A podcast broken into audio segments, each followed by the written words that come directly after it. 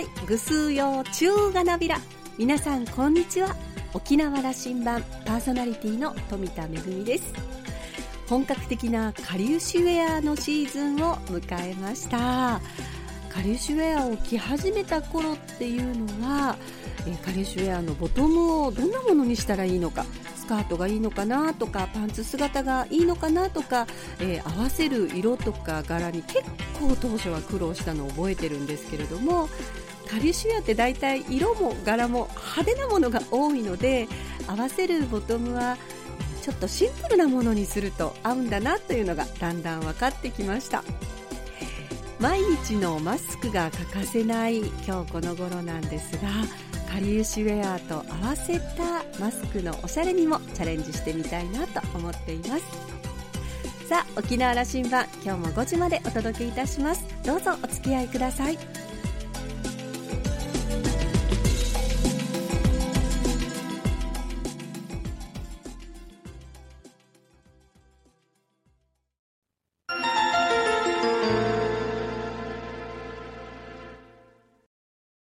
那覇空港のどこかにあると噂のコーラルラウンジ。今週は沖縄観光速報社の戸口明さんとラウンジ常連客で沖縄大学地域研究所特別研究員の島田克也さんのおしゃべりです。戸口さんは1957年生まれ那覇市のご出身です。沖縄県立首里高校を卒業後群馬大学工学部同大学院を修了。高学修士です。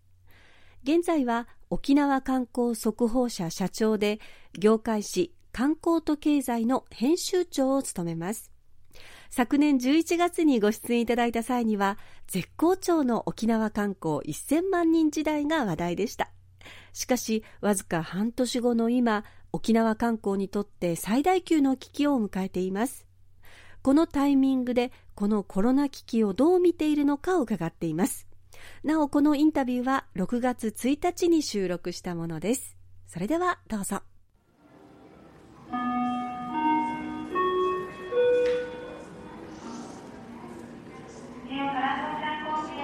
戸口さん、はい、沖縄観光未曾有の危機に今直面していますがね。はい。大変なってどんな現状ですか？まずそこから戸口さんに入っている情報から。現状これあの沖縄だけの問題ではないです、世界中が同じです。で世界中観光客そのものが90%減ったっていうのは当たり前でね、うん、あの沖縄も90%日本中も90%減ってるそれからその他の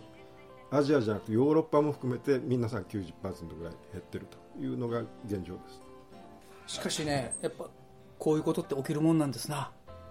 このような大きな落ち込みっていうのは海洋博が終わった次の月からドーンと減ってるっていうのはありましたね。ああ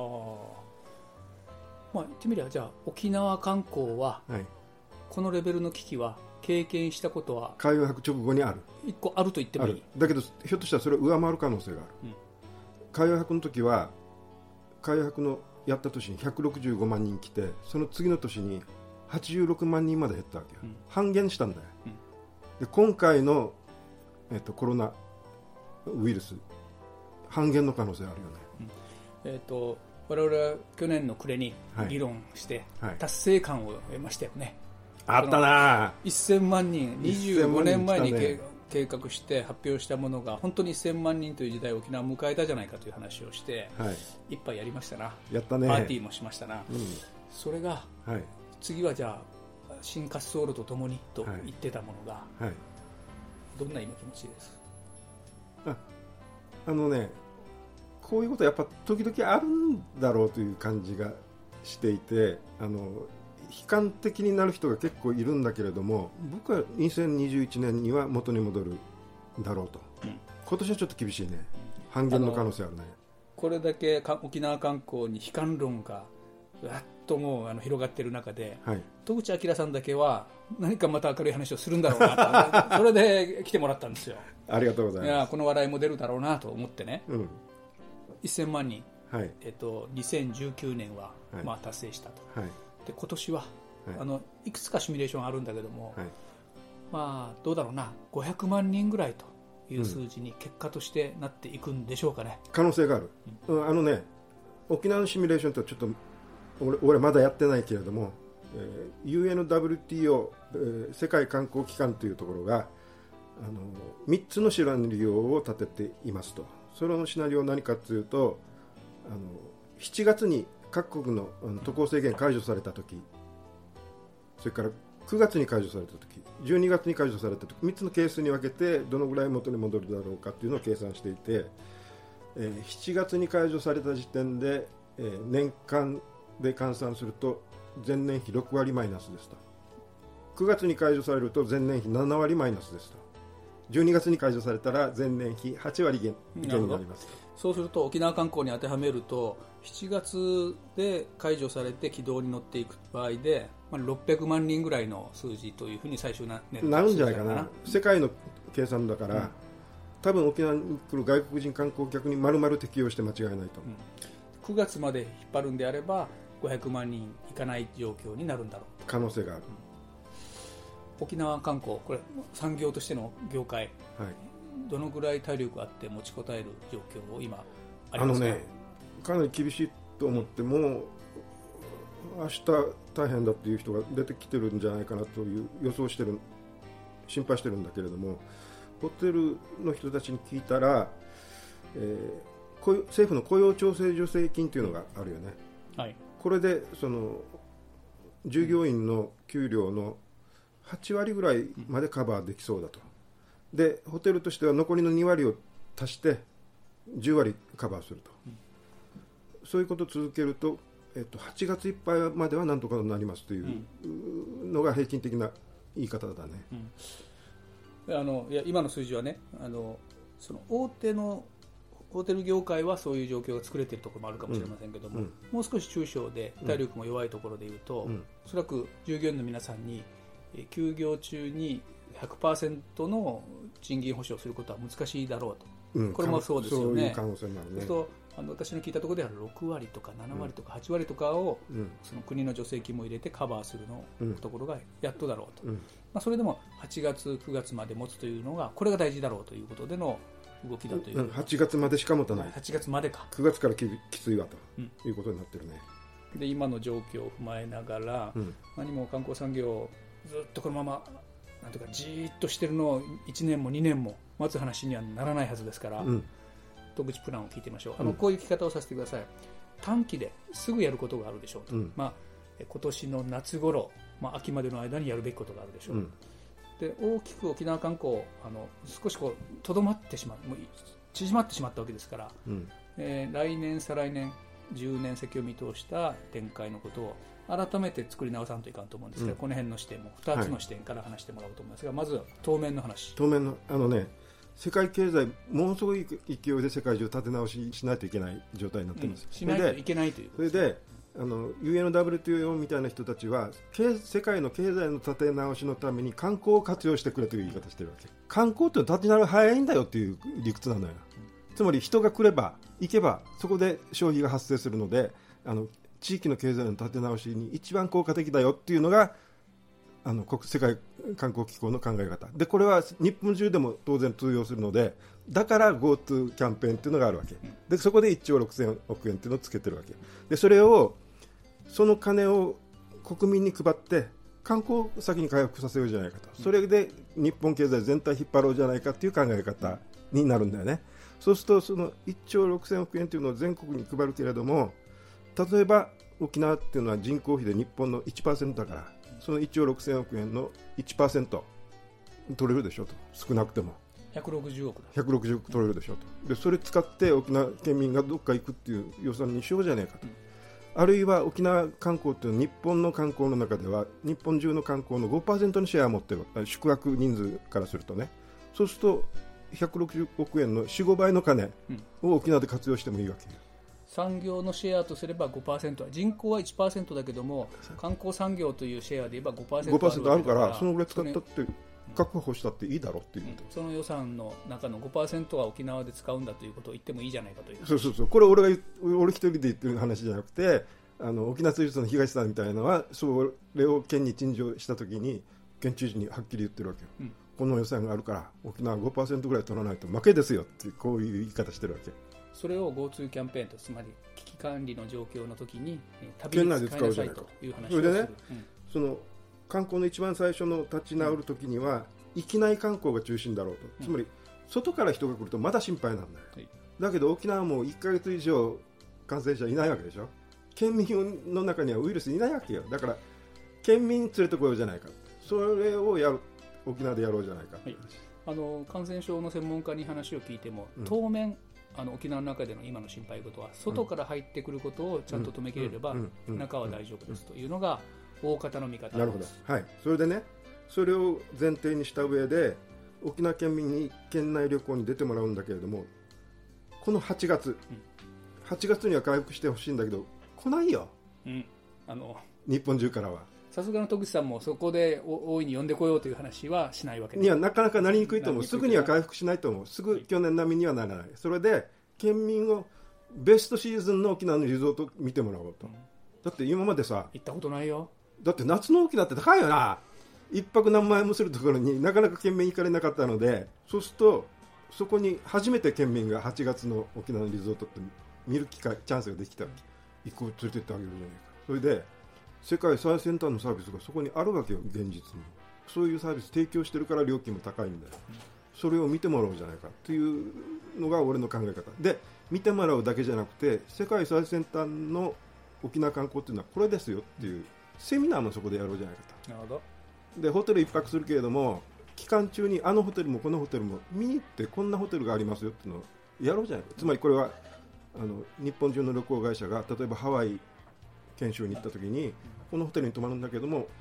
1日にいくつかホテルを見て回ってどのホテルはどういうサービスこんなのちゃんと勉強してるわけ。でなおかつセミナーやってくれるわけ、うん、今ハワイこうなってますそういうのを県民向けにやろうじゃないか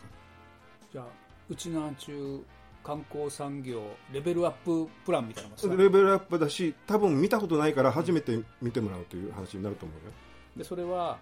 えーと、ぜひその政策がその長期的な沖縄観光を支える上での長期的な、まあ、地域が支える上での価値にも価値が高まることにもつながる、はい。はい、あそうか。長期的な話もしないといけなかった長期的なことにこれ今のつながるんですよ。その一南中がちゃんとリゾートというものを経験し自分たちの我がところのリゾートはこういうことかということを経験すると、うん、20年前に1000万という時代を見通した、うん、見見通そうと頑張ったわけですよ、うん、一緒に議論もした、でここへ来てね今、だからその僕が無関係する時間なわけですよこれは、どうする、まあ、20年先見通せとは言わんけど、うん、10年先の沖縄観光いや見通せるよ。見通せその時と同じことが次の20年でも起こると考えていいと思う。それでね本当かと。その証拠は何かあるか兆しはきっかけがあるのかって言ったら実は内外のファンドがね沖縄のホテル買いに来てると。今の状況の中で？買いだって今安いだろ。この先どうなるか分からんっていう人が多いわけだからその時にうちがちょっとあのじゃあ資本補助しましょうか。資本は沖縄に向いてる？向いてる。観光買いに来てるよ、うん、間違いない。だって将来伸びるの間違いないと思ってたら今だ買い時でしょ沖縄のホテルでもう一つはあの浦添の西海岸、あれの返還が2025年に迫っていると。であそこを大開発しようというのは1990年の沖縄県のマスタープランにあるのよ、これはメインコア沖縄の開発はここしかないぐらいのあの表現でしょ。メインコア開発っていうのをやる昔計画立ったね。リゾート沖縄マスタープランっていうんだけれどもそれの中にあの浦添開発っていうのが書いてあってまあまあ沖縄中全部開発するんだけど一番後ろのページにさ後書きのところにね、えー、ハワイオーストラリアのゴールドコーストそれから沖縄の西海岸この3つを結ぶリゾートのゴールデントライアングルができるって書いてあるわけよ。これ本当は実は意味わからんけどさ意味わからんけれども なぜか昔の人根拠なき自信があるわけよ、うん、これって強いんだよ根拠なし自信っていうのは一番。あの根拠なきということが気にはなるけども最近僕はあの必ずあの根拠を求めるようにしてるものだから。まあ確かに、えー、長い成長エンジンとして我々は沖縄のあの浦添の牧港平坦基地が開いた後、うん、2025年に開くらしいですから、うん、あそこの開発というものはものすごい魅力的であるわけで、うんうんうん、そこが成長エンジンになるとなる。こういう話ですね。あのね浦添のあの場所は入島からコンベンションセンターまでの長さは、うん、ダイヤモンドヘッドからアラモアのショッピングセンターまでの長さと同じ、うん、つまりワイキキすっぽり入るのもう少し南に来ると那覇というダウンタウンもあるしもう少し北に行くと北谷美浜というダウンタウンもあるしもっと北に行くとそれこそ本当に今までの本当の西海岸の高級リゾートがそういう意味ではハワイやオーストラリアのゴールドコーストと匹敵する勝負できるよ。なんだと。塩塩じゃねえかこのせいだからまあ戸口さん分かった。これがこれが長期に戸口さんが見えている長期ね、うん、まああの1000万人構想の時はホラ吹きと言われても大体当たったから。これはもう一回それができるからね、できる。できるね、うん、分かった。で僕はねここから一つ戸口さんとたもとが分かれるかもしれなくて、うん。あのもう一つ多分今年から来年かけて議論するのはね、うん、もう少し循環型でね、うん、2000万人も3000万人も人が来る社会じゃない方がいいんだという議論が僕はこれ台頭してくる、あのこれは僕もあの20年前、徳さん論に一緒に乗ったけども、うん、まあ、ここまで規模大きくなったんで、もっと大きく規模を大きくすることがいいのかどうか。規模を大きくしようと言ってるんじゃない、質を高めてこうしようって言ってるんだ俺。何倍も質が良くないと無理だよね。だから質高めようって言ってるんだよ。質を高めよう、うん、で質を高めたらあついでに人も来てしまったと。そういう状態になるってだけの話なんだよ。それは噛み合ってるな全く噛み合ってるで沖縄社会もね、うん、もう少しこう例えばエネルギーにしろね、はい、食料にしろね、はい、人の働き方にしろね、うん、もう少しこう循環型のというか持続可能なという話にしていこうね、うん、リゾートの従業員だってさ週休3日でいいじゃん。それやりたいんですよ、うん、そういうことができるようにして。るさ。噛み合ってる。もちろん。はいあのとはいえ。これ俺学術論文にしようとしてるよ、うん、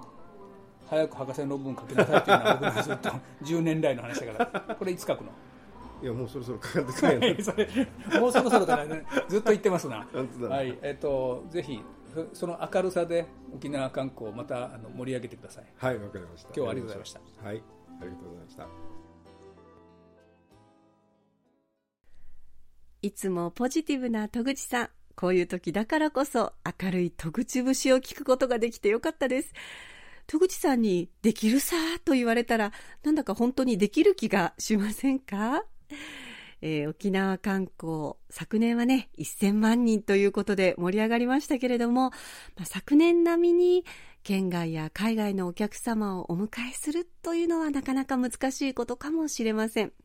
この夏休み、まずはうちなんちの皆さんにベストシーズンの沖縄を体験してもらって世界最先端のサービスをまずは県民自身が体感するということが大切ではないかというお話でしたね。これを機に沖縄観光の質をさらに上げてハワイやオーストラリアと肩を並べる世界有数のリゾートを目指していこうというお話でした。島田さんは戸口さんとのお話を終えて、戸口さんからこんな提言がありましたと。沖縄県は大規模に、えー、県債の発行をして観光リカバリープランを実行すべきというお話もありましたと。積極財政派で沖縄観光の潜在的な価値を確信している戸口さんらしいお話でした。今週のコーラルラウンジは沖縄観光速報社の戸口明さんとラウンジ常連客で沖縄大学地域研究所特別研究員の島田克也さんのおしゃべりでした。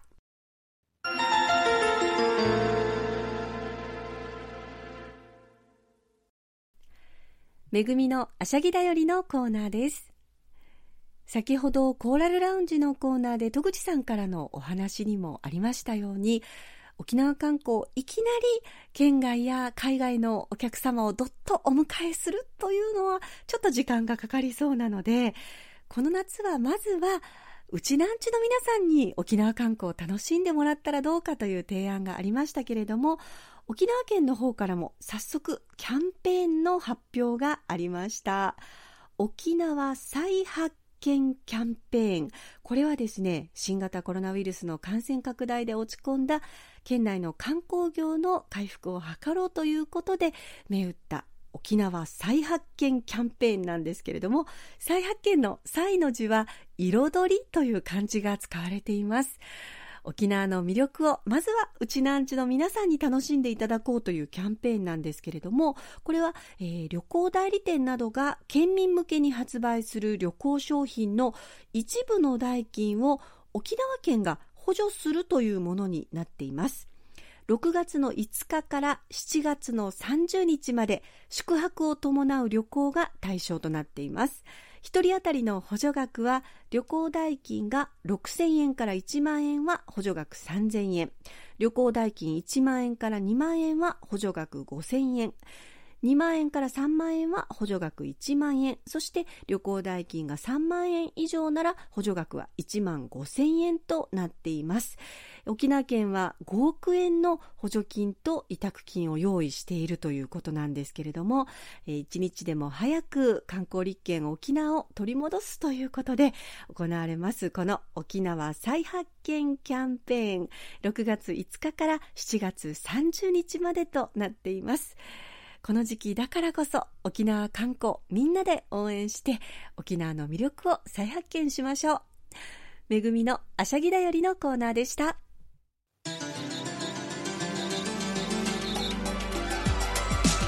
ラジオ沖縄ではラジコでの配信を行っています。スマートフォンやパソコンでリアルタイムでお聞きいただけるほか1週間の振り返り聴取も可能です。